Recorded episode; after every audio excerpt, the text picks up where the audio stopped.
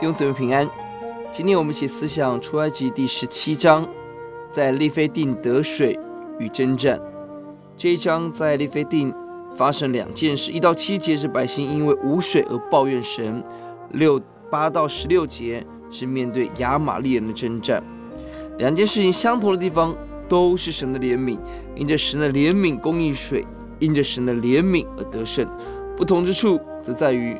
前面百姓在缺水中抱怨摩西批判，后面是百姓顺服以色列人带领百姓听从摩西。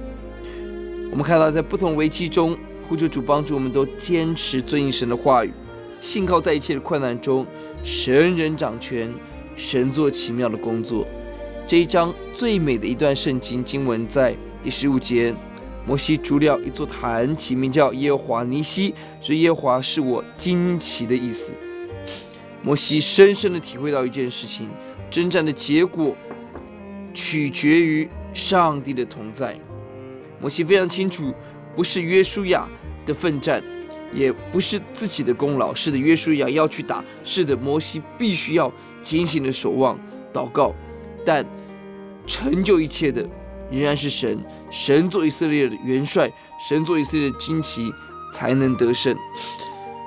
呼求主帮助我们效法摩西，每一天有安静的时间来到主的面前，等候神在属灵上先得胜。我们要看到全然得胜在我们的生活中降临，让我们看到同伴的重要。当我们软弱的时候，求主兴起亚伦、户珥扶住我们的手，一个在这边，一个在那边，让我们的手稳住，我们的心稳住。